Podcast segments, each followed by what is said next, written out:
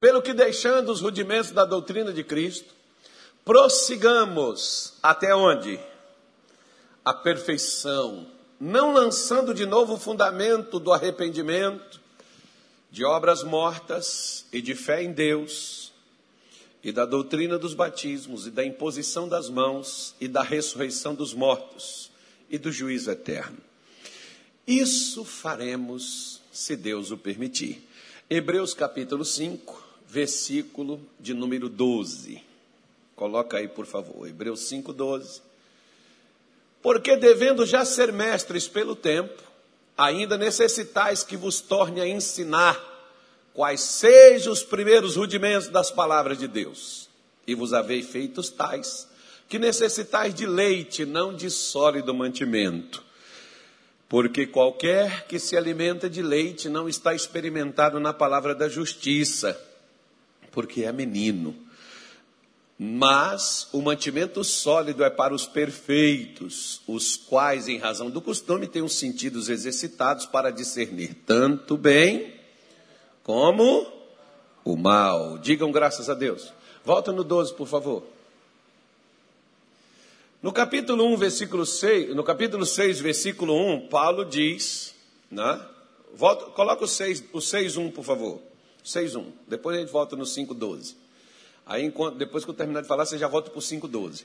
Pelo que deixando os rudimentos, ele manda a gente deixar os rudimentos da doutrina de Cristo e prosseguir até a perfeição. Não é isso que ele mandou fazer? Sim ou não? E os rudimentos da doutrina de Cristo são esses aí, olha. Arrependimento de obras mortas, de fé em Deus, de batismo, de imposição de mãos, da ressurreição dos mortos e do juízo eterno. Agora volta para o 5,12. O 5,12 diz assim: Pelo que devendo já ser mestres pelo tempo. Quanto tempo você já é crente? Então, pelo tempo que você já é crente, você já devia ser mestre, ou seja, você já devia estar ensinando os outros. Mas ele diz: já que você não está fazendo, você necessita que seja ensinado a você os primeiros rudimentos. E quais são os primeiros rudimentos? Bora lá? Arrependimento de obras mortas. que mais? Hã? que mais? Gente, se você não. Eu passei aqui. Jesus, quanto tempo eu passei perdendo meu tempo aqui? Três anos. Então me tira daqui, Senhor. Quero ficar nesse lugar perdendo meu tempo, não. Vamos voltar lá, gente. Quais são os rudimentos? Rudimentos são as, as primeiras doutrinas. Quais são os rudimentos? Obras mortas, fé em Deus, batismos. que mais?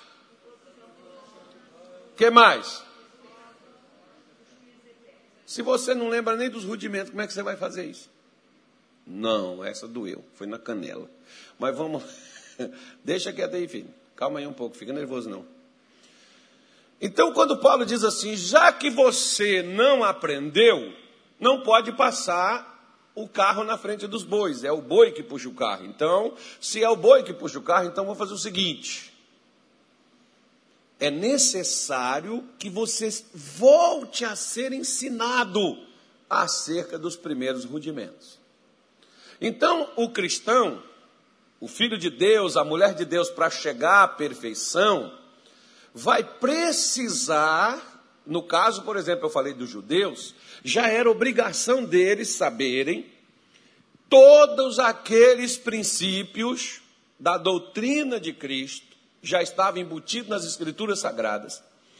Já todo judeu já devia saber aquilo ali até os 12 anos de idade. Você vê, por exemplo, que Jesus estava lá no templo aos 12 anos discutindo com doutores né, aos 12 anos de idade.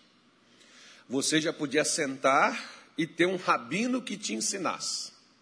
Então Jesus já estava era discutindo com os camaradas acerca dessas desses ensinamentos. Doutrina são regras ou ensinamentos.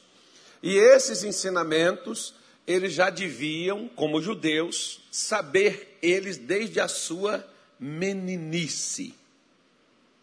Preste atenção numa coisa para você ver. A minha neta, a minha filha, diz assim: pai, a que mais assistiu o senhor foi sua neta. Durante a gravidez, todo dia ela assistia as minhas lives, de manhã, de noite, e a menina sempre ouvia. Tanto que, quando eu falo com ela, ela fica caladinha me ouvindo. Ela pode estar chorando que ela cala. E eu falo sério porque ela já identifica o quê? A voz quando Paulo disse, por exemplo, para Timóteo que desde a sua infância, sua meninice, ele já sabia as sagradas letras. Por quê? Aí nós vamos para a ciência. A ciência diz que no sexto mês de gravidez, a criança já ouve e entende tudo que a mãe passa e tudo que ela ouvir, ela já vai entender. Era o sexto mês que Maria ou que Isabel estava grávida. Quando Maria chegou, hum, só com a notícia que tinha recebido que ela seria mãe do Salvador, o que que a Bíblia diz que João Batista fez no ventre de Isabel? Pulava lá dentro. Então, irmão, preste atenção para você ver.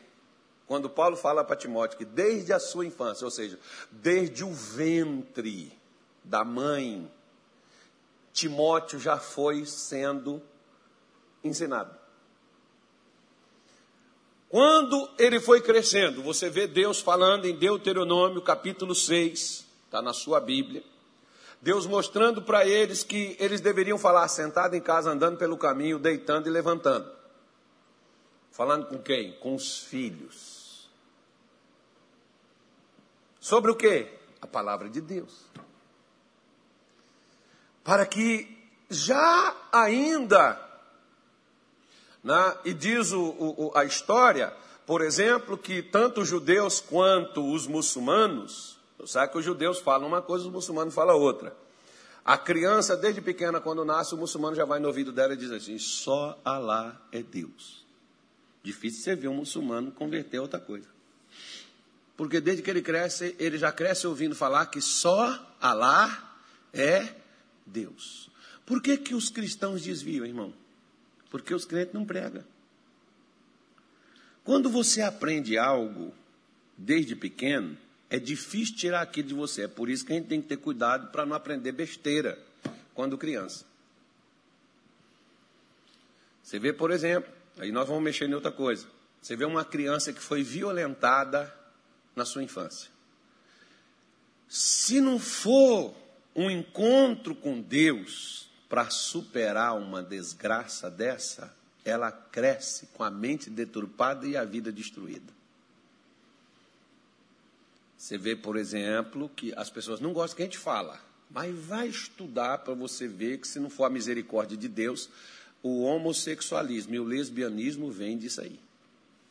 De violência que a pessoa teve na infância. Depressão rejeição, né? vem dessas coisas que a criança passou. Esses dias, por exemplo, eu recebi um vídeo de um pai que foram fazer uma, uma, um, um, um, chá, um chá de bebê e revelar qual era o sexo da criança. Quando o cara soube que era uma menina e não um menino, ele queria um homem. Ele quebrou a mesa que estava o bolo onde o pessoal ia comemorar o negócio. Aí você imagina aquela menina, quando nascer, saber que o pai quebrou a mesa que soube que ela era uma mulher. Olha a rejeição. Coisas que marca a pessoa desde a infância. Você pode ver, por exemplo, um dia eu encontrei uma senhora, 63 anos de idade, e ela me disse assim: eu fui violentada dos sete até os 13 anos pelo meu irmão mais velho. E era o que sustentava o meu pai e a minha mãe. E eu falei com a minha mãe e a minha mãe me fez foi ir morar na casa da minha tia, porque ela não queria perder a regalia do sustento do meu irmão. E ela disse que eu estava mentindo. Doeu mais a rejeição da minha mãe de não acreditar em mim do que a violência que meu irmão me fez. Quando foi isso? Criança. Então você vê como, como que Você, quando aprende o que é certo, por isso que Salomão, em Provérbios 22, versículo 6, ele diz: ensina a criança. O quê? E quando ela crescer? Então você tem filho pequeno? Ensina eles, enquanto são pequenos. Ensina sobre essas coisas que você está ouvindo aqui. Você, você, é você conheceu pessoas que você trouxe a Cristo, que converteram, que aceitaram Jesus? Ensina a pessoa sobre essas doutrinas, ela tem que saber. Ela precisa saber, o novo convertido, o problema nosso é que nós vamos lá, nós vamos lá fora, evangelizamos, trazemos uma pessoa para dentro da igreja e falamos com ela, senta aí e vai ouvindo o que o pastor vai pregar. Não, irmão, tem que ser ensinado estas coisas. Para quê? Porque você não constrói se não tiver alicerces. Se você construir um prédio sem alicerces, sem fundação, sabe o que vai acontecer com a construção que você fez? Vai cair. Por que tem muito crente que cai? Pastores, obreiros, membros, pessoa está dentro da igreja tantos anos, porque nunca se aperfeiçoou, nunca aprendeu da forma correta, como deveria ter sido feito por partes, porque quando você entra na escola, você não entra na quinta série. Entra? Mas por que, que nós já queremos chegar né, já de doutor? Mais ou menos assim, por exemplo. Lá vai eu. Por que, as pessoas querem tanto estar no altar? Por que, que não prega na rua? Já que quer tanto pregar. Por que, que quer pregar tanto para os irmãos na igreja, mas não prega para a família em casa?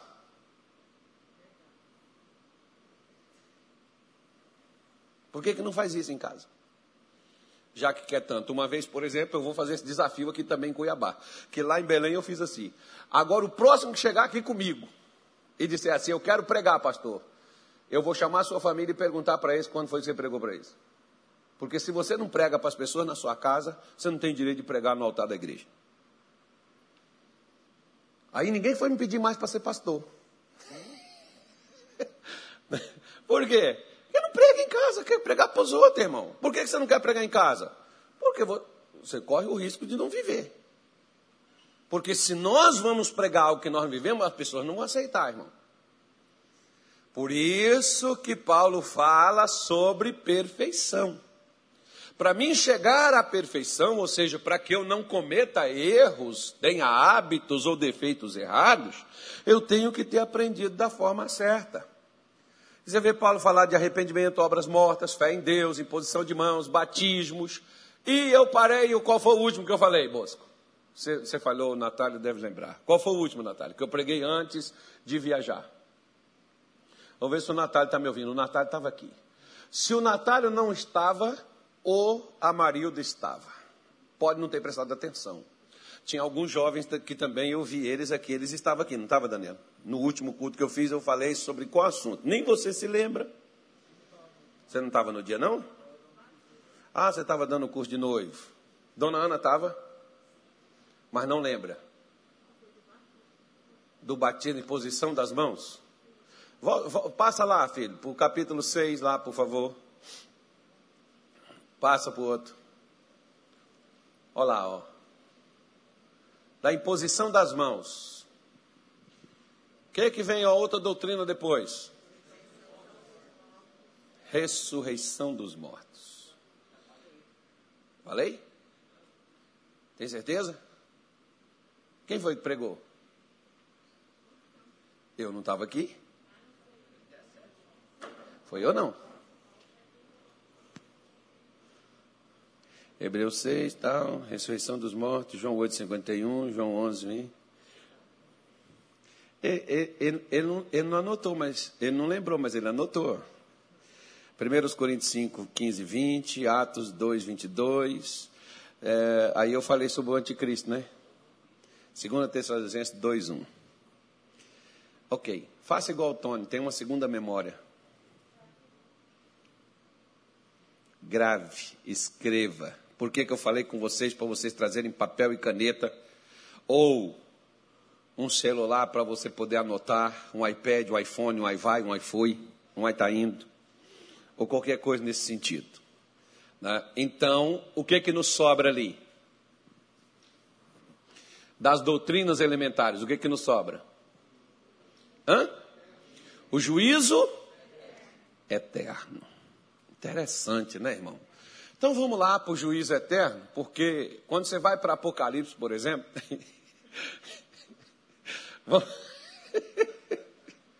vamos tocar nesse assunto. Quando você entra nesse negócio de juízo, as pessoas já ficam com medo, né, irmão? Só que Paulo está dizendo, ó, isso aqui é uma doutrina, gente, para quem está iniciando na fé. Quem, por exemplo, entende a doutrina do juízo, não vai ter medo no dia do juízo. E vou falar com você uma coisa: o negócio vai pegar. Como diz lá fora, o bicho vai pegar, irmão. Você vê, por exemplo, ó, os crentes dizem assim: pastor, é, as pessoas cantam assim, Maranata,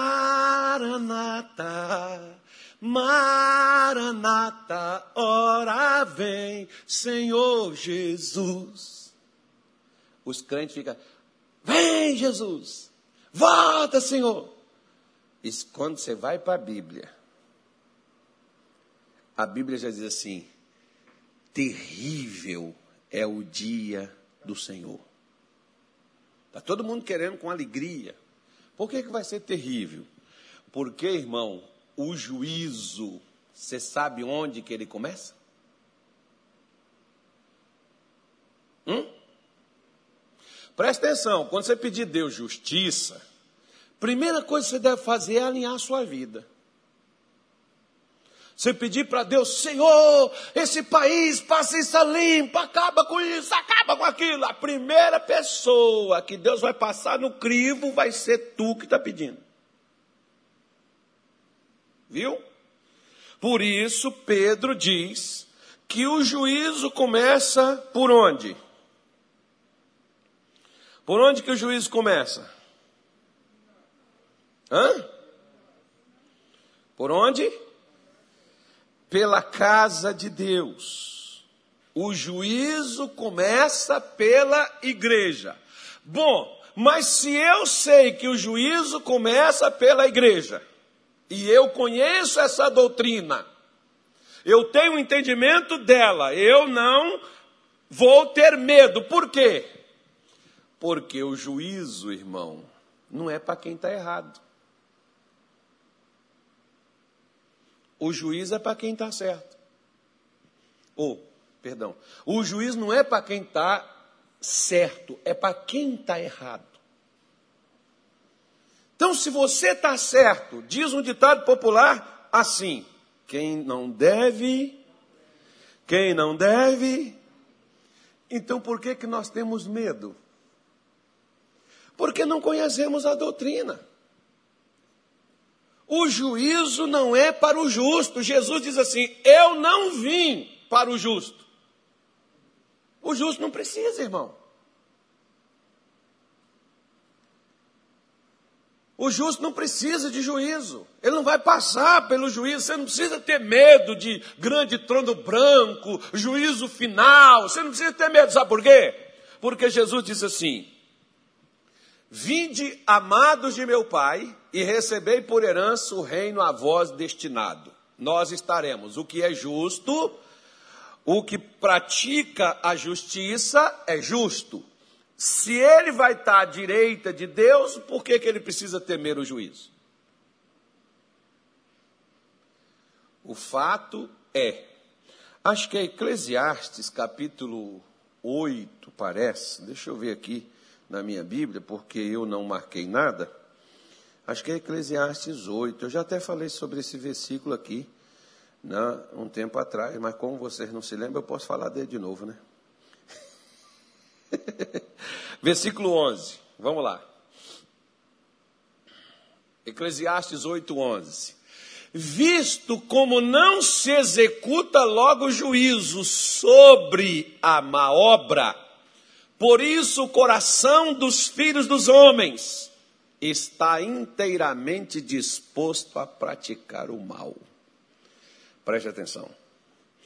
Principalmente os que são obreiros já vão lembrar, porque eu já preguei sobre isso aqui. Nós estamos falando sobre o temor do Senhor no sábado. E eu falei um monte de versículo aqui acerca disso. Como, por exemplo, quando o, o, o, o filho de Arão, o Nadab e o Aviú, né? nós falamos Abiú, mas o nome, nome certo seria Nadab e Aviú, quando eles pecaram, o juízo de Deus foi fulminante, eles morreram dentro do santuário, como se fosse no altar da igreja, aqui, puff, na hora. Agora, os filhos de Eli passaram mais de 20 anos deitando com as mulheres na frente da tenda da congregação da arca de Deus, prostituindo, roubando das ofertas do Senhor na cara de Deus, e Deus não fez nada. Na hora. Só que o juízo veio posteriormente. Sabe, é mais ou menos assim. Uma vez eu vi um, um rabino fazendo uma explicação do que deu para Adão a coragem de comer do fruto proibido. Foi porque na hora que Eva comeu, ela não teve nada de anormal. Porque Adão santo poderia santificar ela. Então ela não teve nada. Ficou do mesmo jeito. Mas depois que Adão comeu, os olhos dele se abriram e eles perceberam que estava o quê? Nus. E aí você vê, Deus chama eles e e vaza. Foi instantâneo o julgamento. Foi imediato o juízo. Né? Porque o juízo é o julgamento. Só que, quando nós fazemos algo e nada acontece, isso dá a nós a coragem de continuar fazendo.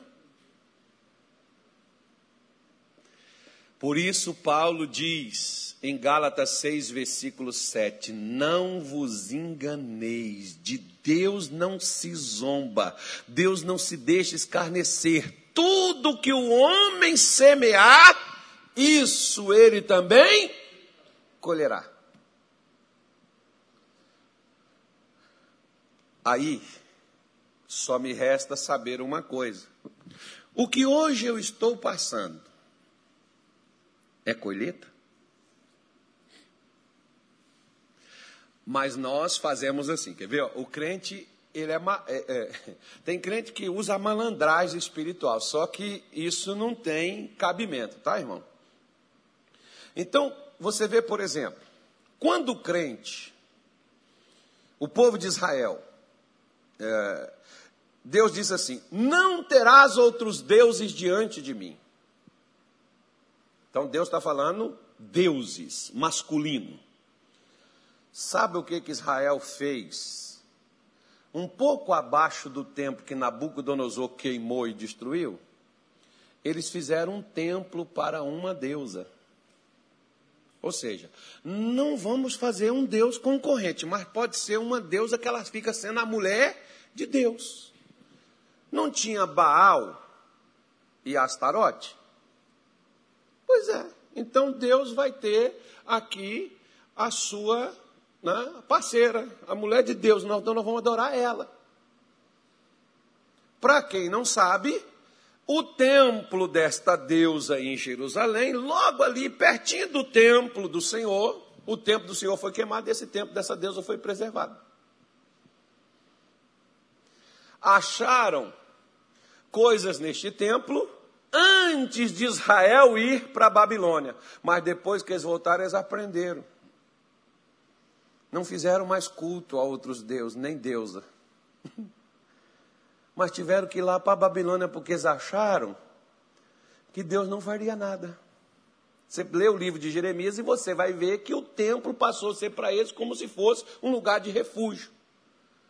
Eles faziam lá adoração a esta deusa e ia lá para o templo, fazia sacrifício para o Senhor. Se você pegar, por exemplo, o livro das crônicas, ele vai te mostrar isso. Que ao mesmo tempo que eles adoravam a Deus, eles adoravam a outros deuses também. Deusas, principalmente, né? Por isso que você vê, por exemplo, Salomão. Quem que Salomão adorava? É, galera, só deusas. Vai lá para você ver. Porque até Salomão caiu na farsa. É tipo assim, sabe? É, que quando a pessoa quer pecar, ela tem até aquele jeitinho assim brasileiro de fazer as coisas. E aí, principalmente quando o juízo não é executado instantaneamente, a gente diz assim: Deus não se importou. Quer ver o grande engano? Sansão enganou Dalila várias vezes, não falou a verdade com ela.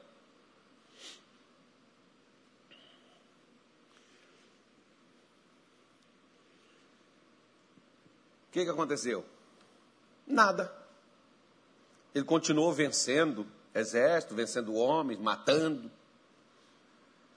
Só que chegou uma hora lá que os filisteus pegaram ele furou os olhos dele, prendeu ele, levou ele para Gaza e colocou ele no moinho, girando em torno de si mesmo.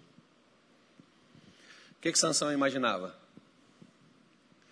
Que assim como ele fez besteiras, deitou com uma prostituta, fez um monte de coisa, mas a força dele ainda era a mesma. Você vê que ele mesmo diz: da mesma forma que eu saí das outras vezes, eu sairei agora. Aí a Bíblia diz assim: Está no capítulo 16 do livro de, de, de, de, de tá, irmão? Depois você pode ler na sua casa. Ele diz assim: Não sabia ele que o Senhor não era mais com ele. Às vezes, na hora que Deus, que a gente erra, e Deus não executa o juízo, dá para a gente aquela impressão de que Deus não vai fazer nada. de que Deus não importou, que aquilo não ofendeu a Deus, que aquilo não aconteceu nada. Presta atenção numa coisa que eu vou te falar. O povo de Israel não fez um bezerro de ouro no deserto? Fez ou não fez? Deus queria matar o povo, não queria? Falou com Moisés: sai da frente deles, eu acabo com eles e faz de você uma nação. Moisés falou: não, se senhor vai matar, me mata também. Deus falou: então tá bom. Eu não vou matar eles. Você vai descer e vai com eles, eu vou enviar meu anjo. A minha presença vai contigo, não vai com eles, vai contigo. E eu visitarei eles no seu pecado. Aonde Deus visitou Israel? Dentro da terra de Canaã. Não foi no deserto. O que é que Deus falou para eles? Isso aí não vai ficar assim. Eu preciso, você como cristão, precisa entender que a decisão por Cristo não são palavras. Nós podemos fazer qualquer besterol? Pode fazer. Mas haverá juízo.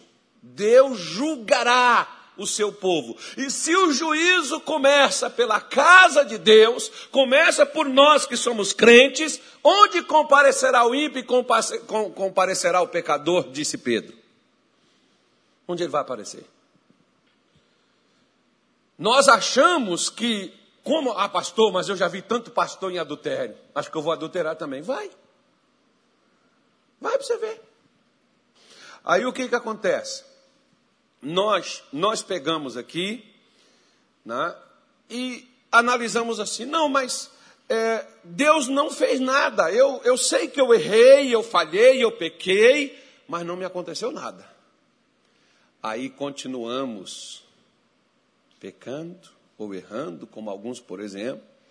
Eles veem os outros errando e diz assim: Ó, oh, o Bosco faz isso aí, o pastor não fala nada, está debaixo da cara dele. Não falou nada. Não disse nada. E o Bosco está lá, fazendo lá, e o pastor não tirou ele de obreiro, o pastor não fez nada. A igreja não faz nada. Deus não fez nada. Na hora. Na hora.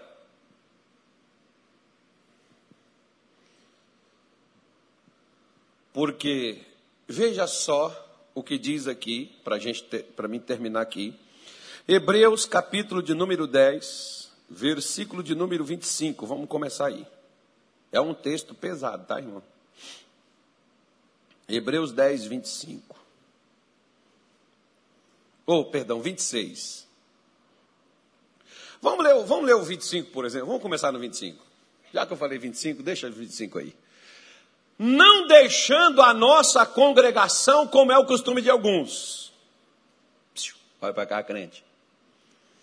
Tem gente que deixa a congregação por qualquer coisa. Tem gente que tem costume de sair de igreja. Se Deus pôs você na igreja, não saia. A menos que Deus te tire. Ou a igreja te mande embora não saia. Não saia. Eu, por exemplo, eu não pedi para entrar na igreja. Deus me pôs. Segundo 1 Coríntios 12, 28, Paulo diz assim: A uns pôs Deus na igreja. Se Deus me pôs, só Deus deve me tirar. Ah, mas eu saí, olha, irmãos, eu saí por causa do missionário Soares, eu, caí, eu saí por causa da dona Madalena, eu saí por causa do Davi, eu saí por causa do Jaime de Amorim, eu saí por causa do fulano de tal, eu saí por causa de Cuiabá. Essas podem ser as minhas desculpas, mas não é motivo para que eu saia. Eu não tenho que sair de onde Deus me pôs. Você vê que hoje as pessoas saem da igreja por qualquer motivo. Ah, não tem uma música que eu gosto, não tem um negócio, ah, é porque não é igreja, não sei o quê, porque é só palavra, é só pesado. Não deixa a sua congregação. Deus te pôs, Deus te tirou de um lugar e trouxe, botou aqui, fica quieto aí, meu filho. Seu lugar é aí. Não saia. Eu não estou falando isso para prender você, até porque você não é meu e a igreja não é minha, e eu não vou ficar aqui para sempre. Você é de Deus, você tem que entender isso. Você é de Deus, só Deus põe, só Deus tira. Eu não tenho direito, por exemplo, eu não pedi, eu não pedi para vir para cá para o Mato Grosso, eu não tenho direito de pedir para sair. Porque quem me trouxe para cá para o Mato Grosso, eu preciso entender que foi Deus. Então Deus deve deixar que eu fique aqui o tempo que Ele quiser que eu fique. Na hora que terminar o que Ele quer que eu faça, não tem oração sua que vai me segurar aqui, meu filho. E não tem oração nenhuma sua que ora para mim embora que eu vou. Vou ficar aqui, tu vai ter que me aguentar. Acabou. Simples assim. Então já estou indo embora. Na hora que Deus quiser. ah, Deus põe, você não tem que deixar. Não, porque olha, não, outro dia um irmão veio, pastor, só tirou o coração do Mato Grosso. Eu falei, quem te falou isso? Só porque eu viajei, eu sempre viajei, irmão. Eu sempre vazo de vez em quando, senão eu mato os irmãos. Eu tenho que dar uma força. Deixa respirar, depois eu volto com porrete de novo. Né? Dá um tempo para esse, coitado, senão não respira. Né? Tirei coração nenhum, não, irmão. Eu sempre saí de toda igreja que eu fui, eu sempre dei as minhas voltas, fui despairar a cabeça, fui meditar. Eu ouvi umas 40 mensagens nesses dias que eu fiquei fora. Fui me alimentar, porque eu preciso me alimentar, filho. Eu também sou crente. Eu também sou ovelha, eu preciso me alimentar. Não é só servir comida para os outros, não. Eu tenho que ter o que, eu tenho que comer para mim poder ter o que dar. Aí ele diz: como é o costume de alguns, antes admoestando-vos. Quem? Uns aos outros. Quanto mais vedes que vai se aproximando aquele, qual é o dia? É o dia de Bosco, você tem que, você tem que admoestar esse velhinho atrás de você. Velhinho, você tem que admoestar ele, que tem dia que às vezes ele está jururu, desanimado. Você tem que chegar para ele e falar assim: Bosco, levanta tua cabeça, irmão, Deus é contigo, vamos orar, esse é o demônio, desanima não. Vamos, vamos caminhar, vamos, Deus é com você. A gente tem que estar tá assim, irmão, chamando a atenção do outro, animando um ao outro, jogando o outro para cima. Olha, não dá atenção para isso, não. Isso é coisa para atrapalhar você de servir a Deus. Vamos continuar a jornada. Você tem que fazer isso todos os Porque olha só, versículo 26, vamos lá. Porque se pecarmos voluntariamente, o que é pecado voluntário, irmão? É você sabendo que está errado em fazer. Olha o que, que Paulo falou. Depois de termos recebido o conhecimento da verdade. Se você ou eu errarmos depois de sabermos o que é certo, ele diz: já não resta mais sacrifício pelos pecados.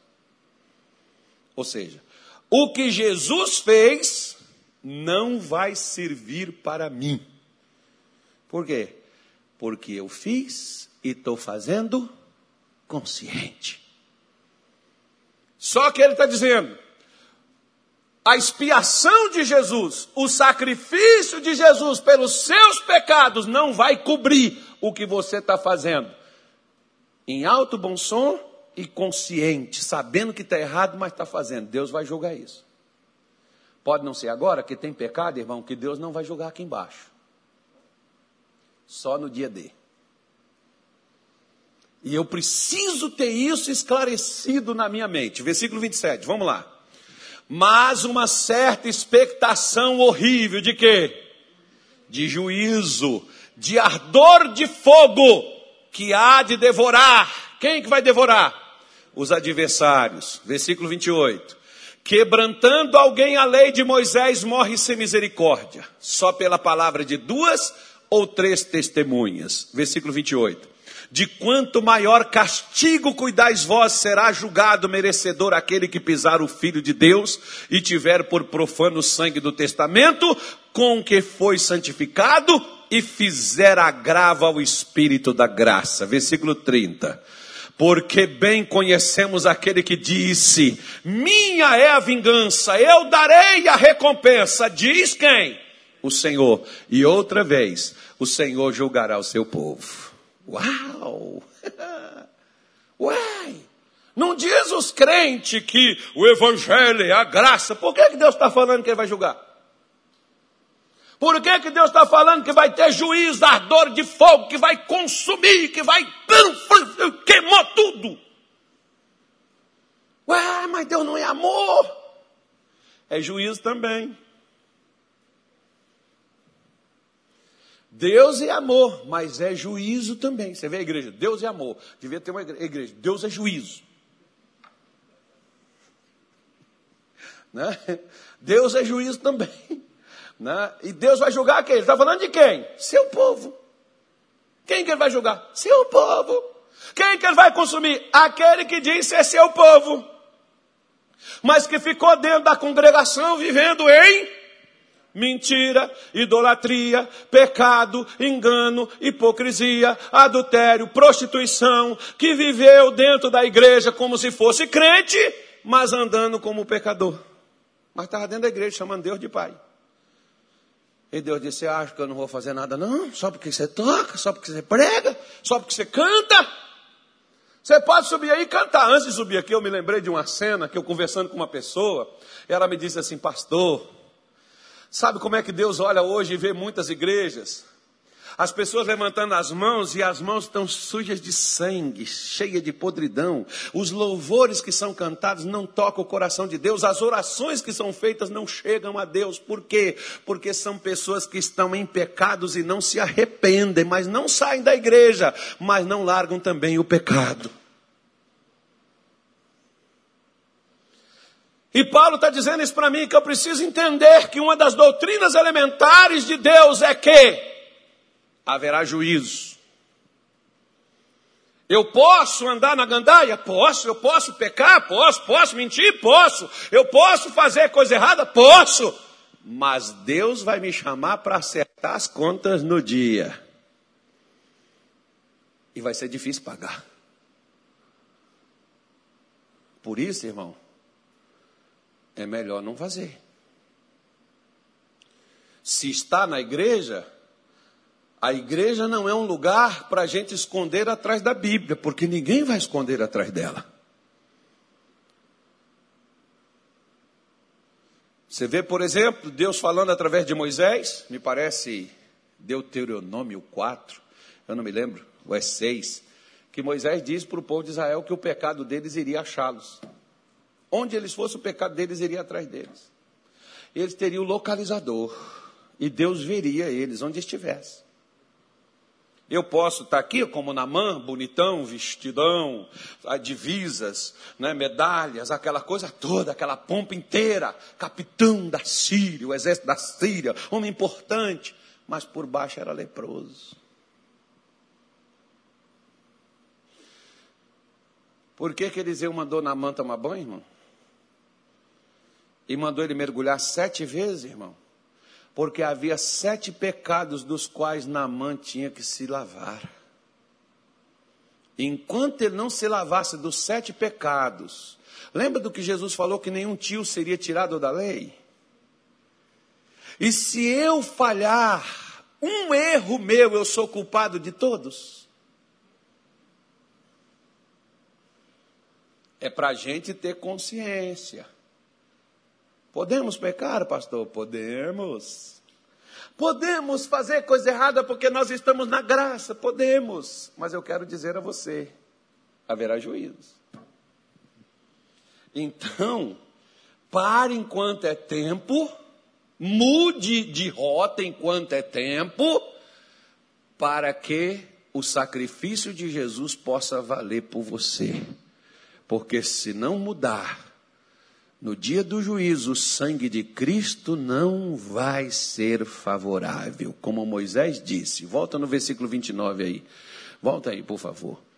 Quanto de quanto maior castigo. Deus castiga, pastor? Deus é amor. Está na sua Bíblia aí. Não, mas aquele Deus lá do Antigo Testamento, que era aquele Deus que não era convertido. Jesus não, Jesus já converteu. Jesus é amor. Isso aqui é Novo Testamento, filho. Ele está dizendo, ó, se na lei de Moisés duas pessoas chegassem aqui, ó, eu e o, e, e o Danielo, fosse ali e acusasse o Bosco, o Bosco era fulminado. Podia ser mentira. Mas o Bosco era apedrejado e era morto porque nós falamos algo contra ele. Se você vê, por exemplo, as duas pessoas que acusaram Jesus, era tudo mentira, mas elas foram lá e acusaram, baseado nas duas pessoas. Eles foram lá e condenaram Jesus à morte. Agora Jesus falou assim: maior pecado tem aqueles que me entregou a ti. Lembra de Pilatos que foi lá e lavou as mãozinhas? Eu lavo as mãos acerca desse justo. Não pode lavar a mão, mas o pecado dele está lá, irmão. Se ele não se arrependeu, o inferno está esperando ele para entrar lá com Satanás com o garfão na mão. Maravilha. Eu gosto de pregar isso. Então diz assim. maior castigo, de quanto maior castigo cuidais vós, será merecedor aquele que pisar o Filho de Deus e tiver por profano o sangue do testamento com que foi santificado e fizer agravo ao Espírito da graça. Então Paulo está dizendo: você que é um cristão que iniciou a sua vida, a sua caminhada com Cristo, Abandone os pecados os quais você vivia, você praticava e você fazia. E o meu conselho hoje, para todos nós aqui, para mim, para minha mulher, para os meus filhos, se tem algum pecado, larga, meu irmão. Por quê? Você pode até passar e não ser descoberto e não ser cobrado nada de você, mas no dia do juízo, o sacrifício de Jesus não vai valer para você. E deixa eu falar uma coisa mais grave com você ainda. Pode ser que qualquer hora Jesus desça para buscar a sua igreja. Só vai subir quem? E os que ficarem aqui vai ter que ficar com o bichão. Encontrar o bicho. E se Jesus mandar eu ficar, não por causa de pecado, mas para ajudar o Bosco, o Bosco vai ter que ficar comigo. Né, irmão? Eita glória, aleluia. Aí o anticristo vai chegar com um fuzilzão e vai falar assim: qual é, Bosco? Você vai dar um glória, um aleluia? Vou. Então vai ser no meio da testa. Não, não aceito. Então tá bom, decepa a cabeça dele. Então ele diz: julgue você. Se será merecedor de um castigo maior, aquele que profanar o sangue do testamento, que desprezar o sangue do testamento. Toda pessoa, olha, irmão, eu vi uma, uma pastora um dia dando uma definição de quando nós pecamos. É, é, é Deixa eu pegar aqui, se eu ver se. Hebreus 6, coloca aí para mim, por favor. Hebreus 6, versículo que, meu Deus? Acho que é o 5 ao 6 também, coloca aí. Eu acho que é isso, não sei. É, volta, volta no. Aí, é, ok, volta no, no, no 3. No 3 é onde a gente parou, né? Isso faremos se Deus assim o permitir. Versículo 4. Porque é impossível que os que uma vez foram iluminados, foram o quê? Então você já chegou à perfeição. Olha só o que Paulo está falando. É impossível que o Bosco tenha um encontro com Deus, conheça a Deus, foi iluminado, provou do dom celestial, recebeu o batismo do Espírito Santo, falou língua estranha, recebeu o dom de cura, dom da fé, recebeu o dom da palavra da sabedoria. É impossível que o Bosco participou de tudo que o Espírito Santo, da palavra de Deus, ó, provaram a boa palavra de Deus e as virtudes do século futuro. É impossível que, irmão? Que essa pessoa recaia. E se ela recair? E se essa pessoa cair? É impossível que ela seja renovada. Por quê? Porque ela está crucificando Jesus de novo. E Jesus foi crucificado uma vez só. E expondo Jesus à vergonha. Ou seja, quando nós pecamos, lembra do que o profeta falou com Davi? Você envergonhou o nome do Senhor, você envergonhou a Deus quando você foi lá e pegou a mulher do seu próximo e pecou com ela. Você expôs ao inimigo, o inimigo está debochando por causa do que você fez, Davi. Quando eu e você pecamos, o diabo ri de Jesus e diz assim: Olha aí, ó, você vai ter que morrer de novo para eles. Por quê? Porque ele diz que é crente, aceitar o Senhor, está dentro da igreja, é pastor, é pregador, é, é, é, cheio do Espírito Santo, fala em língua estranha, mas está prostituindo, mentindo, roubando, enganando, adulterando, é, é, é, né, essas outras coisas mais que tem aí que você vê dentro das igrejas acontecendo. Ele está dizendo: primeiro, é impossível você fazer.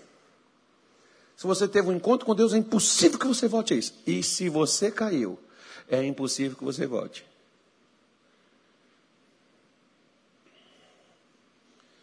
Eu já vi pastores. Agora, preste atenção para você não, você não se enganar. Pessoas que foram iluminadas. Não é gente que veio para a igreja, irmão, ficou uma semana, um mês, dois anos, foi embora, não entendeu nada, não teve compromisso com Jesus, não recebeu coisa nenhuma, não, não foi nem doutrinado e nem converteu, né? e nem se desviou. Porque se, se a pessoa desviou, pode ser que ela nem converteu. Tipo assim, quer ver só? Judas não curou enfermo? Judas não pregou a palavra de Deus? Sim ou não? Judas não recebeu o Espírito Santo, mas ele teve os dons do Espírito Santo na vida dele. Por que, que ele foi lá e se matou? Pelo remorso do que ele entregou a Jesus. Não foi arrependimento. Ele sabia que Jesus era inocente, mas entregou ele mesmo assim. Você vê que Jesus disse assim para ele: Amigo, com um beijo, você trai o filho do homem. Ele sabia que Jesus era o filho de Deus e o entregou mesmo assim. Como é que eu sei que Jesus morreu por mim? Jesus foi exposto. Irmão, eu fico olhando assim, por exemplo, quando eles tiraram as vestes de Jesus e colocou aquelas roupinhas nele e aquele negocinho nele. Irmão, que, que vergonha para Jesus, um homem santo, exposto daquela forma. E você sabia que hoje, quando eu peco, é como se eu estivesse deixando Jesus nu?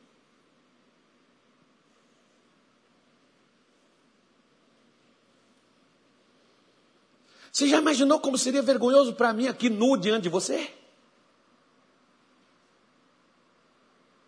Como o diabo debocha, como o diabo ri de um cristão que vive em pecado. Porque ele está expondo Cristo, vitupério a vergonha, ele está expondo Jesus à vergonha, ele está crucificando Jesus novamente, porque Jesus morreu pelos nossos pecados, os nossos pecados foram cravados lá na cruz. Ele levou os nossos pecados, Ele levou nossas doenças, levou nossas transgressões, levou nossas dores. Pelas suas pisaduras fomos. Ele fez isso. Quando eu pego, o que, que eu estou fazendo? Eu estou pegando Jesus na cruz, ó, pá, pá, pá. Eu sou aquele carrasco aquela marreta, pregando aqueles pregão, pá. Eu sou aquele soldado pegando aquela espada, indo no ventre de Jesus e puf, dentro dele. Lembre-se disso quando você sentir vontade de pecar. Lembre. Lembre disso. É como se você estivesse pegando uma faca e pegando assim o coração de Jesus, assim, rasgando ele de cima embaixo, assim, ó, que eu quero você morto. Lembra-se disso. É por isso que Paulo está falando desta forma. É por isso. Só para terminar, mesmo Moisés. Irmão, Moisés só ficou chateado Deus falou assim para ele: Moisés, vai lá e diga à rocha que dê água. Pega o teu cajado e fale para a rocha. Ordene a ela. Porque quando foi abrir o mar, Deus mandou ele estender o cajado e ordenar que o mar se abrisse. Moisés fez direitinho. Mas naquele dia, Deus chegou lá e disse assim: fale com a rocha para dar água. Aí Moisés chegou lá, ele estava chateado, ele estava magoado com o povo. Miriam tinha morrido, Moisés estava estressado. É por isso que quando você tá, estiver estressado, irmão, evita conversar com os outros. Ele chegou lá e fez assim, ó, pá, pá, pá. A rocha deu água. Depois, três vezes, Moisés chegou e disse assim: Senhor, me deixa entrar na boa terra que tu jurastes a Abraão, a Isaac e a Jacó, que daria aos seus descendentes para sempre. Deus falou assim: cala a boca, não toca mais nesse assunto, porque no dia que você estava diante da rocha, você deveria ter me santificado diante de Israel. Olha tudo que Moisés fez. Deus perdoou o pecado dele mas não deixou ele entrar na terra prometida. Por quê? Um erro simples, ele não prostituiu, ele não, roubado, não roubou, nem mentiu. Ele só fez as coisas para Deus, chateado.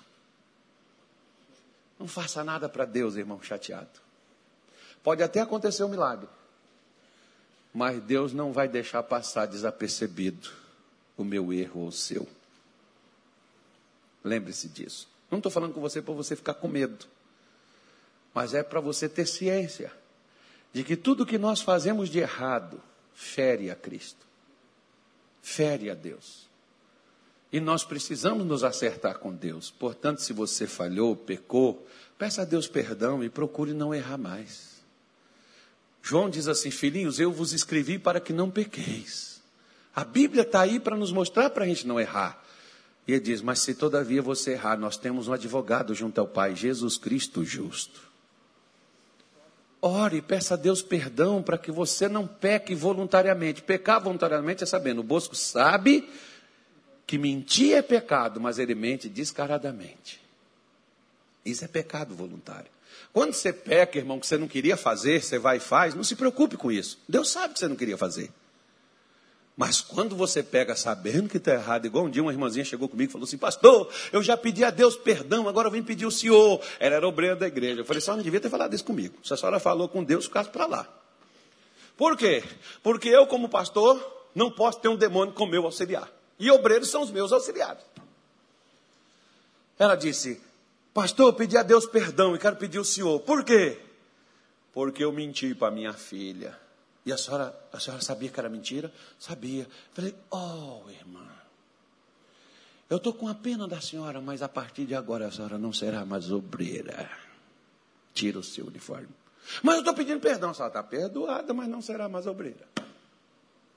Até a senhora aprender que quem mente é filho do diabo e não de Deus. Quando a senhora se tornar filha de Deus, a senhora voltará a servir a Deus, porque por enquanto a senhora serve a Satanás. Ah, mas eu conheço pastor que mente. Pode ter certeza que Deus vai acertar as contas com ele, mas cedo ou mais tarde, lá na curva do vento, ele vai ser apanhado. Amém, gente?